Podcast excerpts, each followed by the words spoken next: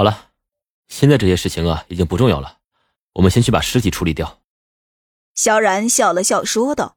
不过他倒是觉得这个幕后黑手确实很聪明，目前还没有让他发现什么漏洞。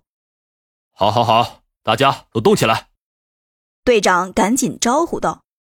探险队的人都纷纷动身收拾尸体。那接下来呀，就有劳这位小兄弟多带带各位了。队长笑嘻嘻的说道：“他们现在已经发现萧然的实力了，在他面前，探险队可真不算什么。能在这种荒岛环境下带领这么多女人生存下去，肯定是个真汉子呢。”喂，萧然，这人说不定就是来陷害你的，你怎么能容忍他和我们一起待下去呢？苏妍儿不服气的说道。就是啊，萧然，这人来路不明，我看还是让他自生自灭吧。萧然，你千万不要被他的美色迷惑了双眼。就是就是，论长相，我们几个当中谁比他差呀？女人们都纷纷争论起来。现在凭空出现了一个女人，她们不光害怕自身的危险，更担心的是萧然的心被夺走。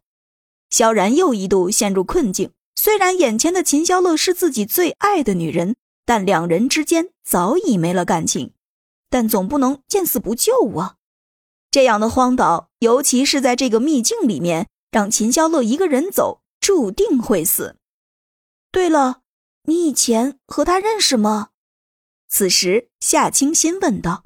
萧然点了点头，说道：“嗯，她是我的前女友。”这下。大家都没话说了，在秦霄乐的面前，六个女人好像都显得十分渺小。毕竟人家可是前女友，这六个女人连一点名分都没有。就连探险队的男人们也都愣住了，一个个都朝着萧然投去了羡慕的目光。合着这七个仙女全都是他的女人呢？当前任女友遇到自己的鱼塘啊！小然，醒住啊！争取全部拿下了。